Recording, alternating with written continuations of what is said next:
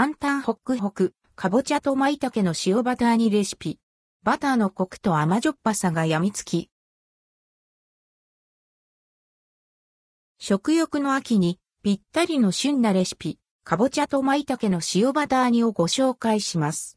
ホックホクのかぼちゃの甘みと舞茸の豊かな香りを塩バターのコクと旨みが引き立てる一品。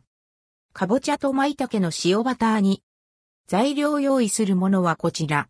分量は2から3人分。生協パルシステムのレシピを参考にしています。かぼちゃ 200g 舞茸 60g 砂糖小さじ2、塩一つまみ粗挽き黒胡椒適量バター大さじ1と1、2、作り方かぼちゃは種を取り、食べやすいサイズに切ります。鍋に水1カップ 200ml とかぼちゃ、砂糖、塩、バターを入れて火にかけます。煮立ったら弱火にし、落とし蓋をして10から15分ほど煮ます。落とし蓋がなければ、アルミホイルやクッキングシートで代用 OK。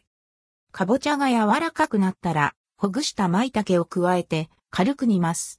舞茸に熱が通ったら器に盛り付け、黒胡椒を振りかければ出来上がり。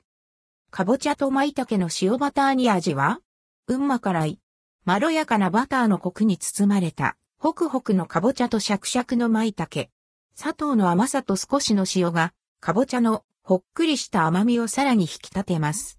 ふわっと広がる舞茸の香りが常盆。